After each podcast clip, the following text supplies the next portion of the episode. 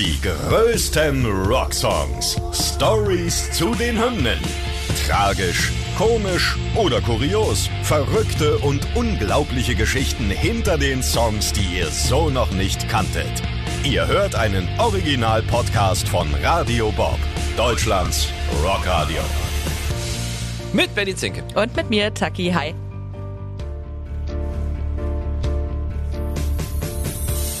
Heute Should I Stay or Should I Go From The Clash. Should I stay or should I go now? Should I stay or should I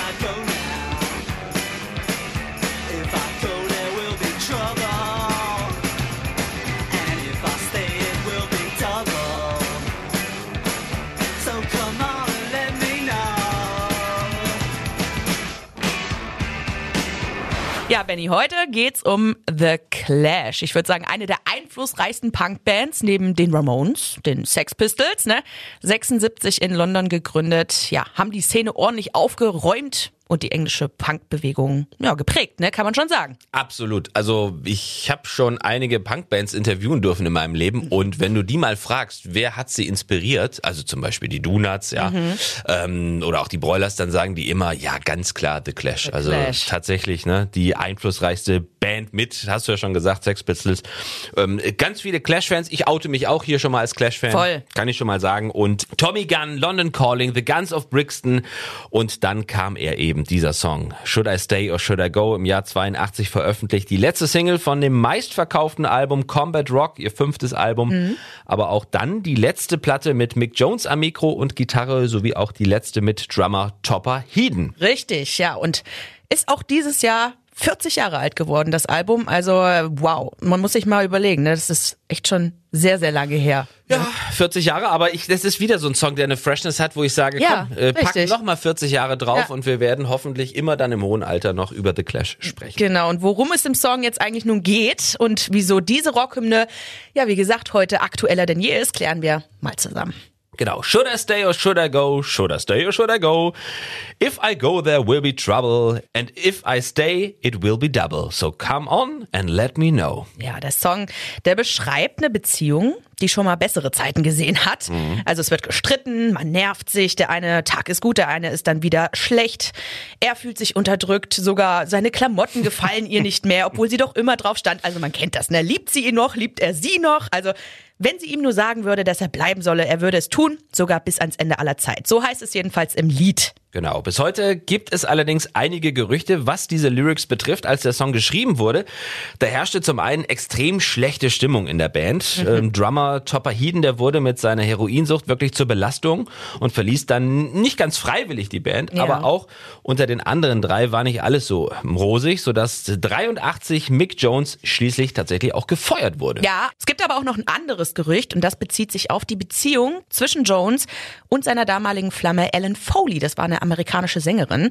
Da soll es gewaltig gekriselt haben. Aufgelöst haben die Bandmitglieder die Frage, worüber der Text ging, also nie, aber ganz im Gegenteil, sie spielten sogar noch mit den Gerüchten. Ja, Mick Jones selbst nahm in einem Interview mal Stellung zu diesen ganzen Gerüchten und erklärte, dass der Song eigentlich von nichts Speziellem handele. Die Band wollte einfach nur einen guten Rocksong schreiben. In einem anderen Interview aus 1991 räumte er dann aber ein, ja, dass es vielleicht doch um seine Position in der Band ginge. Am Ende hat er dann gesagt, dass der Track wohl eher von etwas noch persönlicherem handle, nämlich von dieser Ellen Foley. Und selbst die hat mal gesagt, dass sie es auch selber gar nicht weiß und ihn auch gar nicht gefragt hätte. Es war eine romantische Beziehung zwischen den beiden, aber äh, ja, ob es jetzt letztendlich um sie ging, wusste sie selber nicht. Aber witzig ist jedenfalls, dass sie mal 10.000 Euro einfach so überwiesen bekommen hatte mit äh, quasi dem Verwendungszweck, ja, I stay or I go? Und dann hat sie danach gefragt und äh, die Leute angerufen, ja, wat, was, was ist das jetzt hier, 10.000 Euro? Ja, du stehst doch bei Wikipedia drinne, dass der Song über dich geht. Ne? Und sie so, ja, okay, aber das ist Wikipedia, ne? Aber sie hat die 10.000 Euro genommen. Sie hat Ja. mit einem äh, Schmunzeln gesagt, ja, dann ist das halt so. Leicht verdientes Geld. Ja. Cool.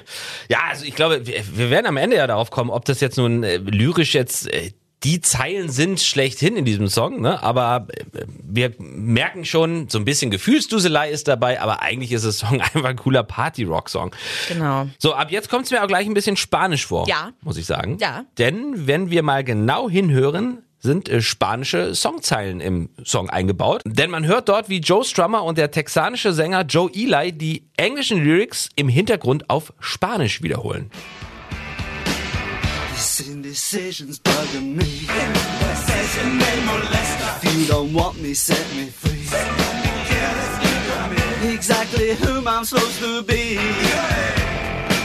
Don't you know which clothes even fit me? Come on and let me know. Should I cool it or should I blow? Tja. Also ich kann selber kein Spanisch und ich finde, wenn ich da, äh, also ich kann damit gar nichts anfangen. Das hört sich für mich an wie so eine, ja, weiß ich auch nicht, ob das jetzt nur Spanisch sein sollte oder irgendwas anderes. ich kann es nicht ent- Wenn man es jetzt weiß, dann vergisst man es nie wieder. Ja, also an genau. alle da draußen, die jetzt mal irgendwann Should I Stay or Should I Go bei uns Ja. im Radio hören, die werden es niemals vergessen, dass es tatsächlich spanische Genau, aber im ersten Moment denkt man sich so, es ist irgendein Gebrabbel halt im Hintergrund oder man versteht das, ja, oder das man, Englisch nicht man, richtig. man denkt, da wird einfach nur nochmal dann das Gleiche auf Englisch wiederholt, so, aber du genau, verstehst irgendwie so. nicht. Ja. Gut, wie kam es denn dazu? Ja, Eli, der ja ein Freund der Band war, der erzählte mal in einem Interview, dass das Ganze Strummers Idee gewesen sei, da dieser zum Teil in Spanien aufgewachsen war und die Sprache in Ansätzen beherrschte. Ne? Und so machten sich dann Eli und Strummer an die Übersetzung und wurden von Tontechniker Eddie Garcia und seiner ecuadorianischen Mutter von Brooklyn Heights, wo sie sich bei den Aufnahmen befanden, übers Telefon unterstützt. Also sie haben die Mutti angerufen, die äh, natürlich Spanisch konnte und dann haben sie die Textzeilen vorgesagt äh, gesagt. und dann hat die Mama das mal ins Spanisch übersetzt und dann haben sie es eingesungen. Also es sind keine irgendwie äh, Botschaften oder so da drin versteckt. Nö, das ist. war einfach, glaube ich, nur just for fun. Okay. Die Idee kam so. Ich glaube, es ist ja, wenn wir jetzt über den Erfolg des Songs sprechen, immer so, das eine sind die Chartplatzierungen, das andere ist, wie populär ist dieser Song geworden. Wir haben ja schon gesagt, ne, er ist jetzt äh, über 40 Jahre alt und äh, er ist anfangs nur auf Platz 17 der UK Single Charts eingestiegen, relativ weit hinten dafür, Ja. dass er ja auch so revolutionär war und dieses Album so erfolgreich war. Ja. Erst ein Jahrzehnt später ist er dann nochmal äh, in den Charts aufgetaucht, diesmal bis auf Platz 1. Ähm, die Pole Position holten sich The Clash auch nur einmal und zwar eben mit diesem Song. Aber weißt du, wieso erst zehn Jahre später dieser Erfolg nochmal da war? Also Ja. warum sie dann auf die Eins gegangen sind? Ja, das weiß ich noch von früher, beziehungsweise kennst du noch Levi's? ja, ja, klar. Werbung. Also, also was heißt, ja, Jeans-Werbung. ja, genau, Levi's Jeans, ne? Und da haben sie sich den Song gekrallt und dann ging das erst weltweit durch die Decke. Mhm. Also, ja. Die Werbung hat's gemacht. Es kamen ja auch weitere Werbeanfragen von Dr. Pepper und der britischen Telekom. Die Band hat dann aber abgelehnt und erlaubte nur Levi's die Vermarktung mit ihrem Song. Genau. Ne, obwohl die Band oft Kreativität und Idealismus vor kommerzieller Ausbeutung priorisierte. Ne? Klar, Ja. muss als Punkband auch Ja, machen. sicher. Die Entscheidung jedenfalls, diesen Song in der Werbung zu platzieren, überließen die Bandmitglieder äh, ja dem Hauptsongwriter Mick Jones. Mhm. Der es letztendlich auch so begründete, dass Levi's Jeans eher Teil der Rockmusikkultur als etwas waren, ja gegen das man Einwände aus moralischen Gründen erheben könnte. Also sie mussten schon fein damit sein, für was sie mit ihrem Song Werbung machen. Ja, bisschen Geld gab's ja dann auch dafür, logischerweise. Definitiv. Auch, auch eine Punkband muss von irgendwas leben. Ja, Kann ja nicht nur von. Luft und Liebe leben. Ja, du hast schon gesagt, der am wenigsten politische Song von The Clash auf dem ganzen Album, beziehungsweise in der ganzen Geschichte von The Clash wahrscheinlich, wenn wir das jetzt mal so vergleichen mit London Calling oder The Guns of Brixton, Ja. war es jetzt einfach mal, ja, diese Partyhymne. Und ich, Ja. ich habe mich mal mit einem Clash-Fan unterhalten unterhalten und wenn du einen, also ich kann es jetzt nicht empirisch belegen, aber wenn du mal einen Clash-Fan fragst, welches denn sein nicht äh, oder welchen Song er am wenigsten mag, ist es oft Should I Stay or Should I Go, weil es nicht so dieser typische Clash-Sound ist. Aber richtig, ja. der bekannteste, das haben wir ja oft im Leben. Ja. Ja, dann gibt's aber noch jetzt einen ähm, Copyright-Skandal, möchte ich mal sagen. ja. Copyright-Skandal. Äh, oder? Ja. Twitter-Nutzer warfen One Directions Hitsingle Live While We're Young, kennt natürlich keine Sau, aus 2012 vor, das Gitarrenriff zu Beginn des Songs geklaut zu haben. Da können wir mal reinhören, wie äh, scheiße sich das anhört. Ha. Naja, also. Okay. Das reicht Okay, dann das auch reicht wieder. dann. Ja, aber eindeutig, oder? Ich meine, jetzt, es ist jetzt auch kein Weltriff, aber das ist ja wohl eindeutig. Da erkennt Ich man finde doch, auch. Oder? Das- ja, Geklaut. Richtig, geklaut auf jeden Fall.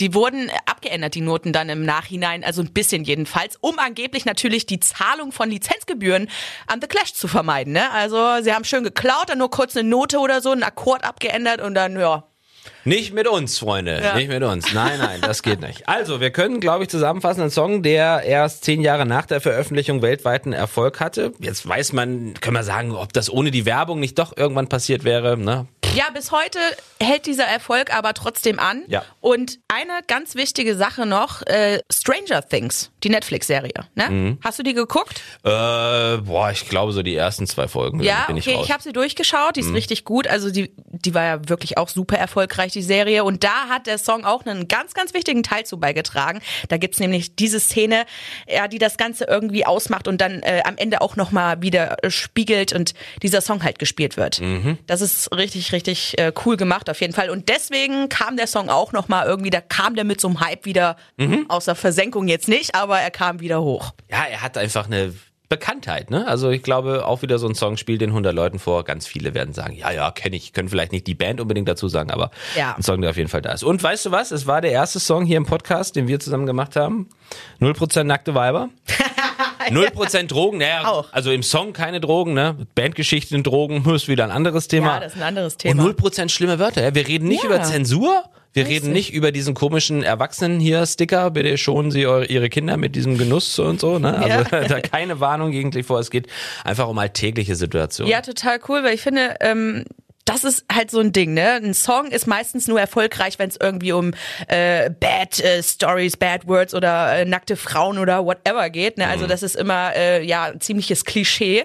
Es kann halt auch einfach mal ein Song richtig erfolgreich sein, der sowas nicht hat. Ne? Also einfach ein simpler, guter Rocksong ohne irgendwas Verruchtes oder irgendwas Dreckigem. Ja, genau. Und es ist halt einfach tanzbar. Kommt auch noch dazu. Natürlich. Da, da, da, da, da, da, da, da. Ne? Ja. Da, der Refrain, da gehst du halt ab, da gehst du steil. Und ja, deswegen, der wird immer, immer ein cooler Rocksong bleiben. Da lassen wir nichts drauf kommen. So sieht's mal aus.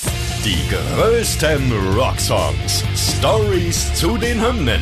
Ihr wollt mehr davon? Bekommt ihr jederzeit in der MyBob-App und überall, wo es Podcasts gibt. Und die geballte Ladung an Rocksongs gibt's nonstop in den über 40 Rockstreams, in der App und auf radiobob.de. Radio Bob. Deutschlands Rockradio.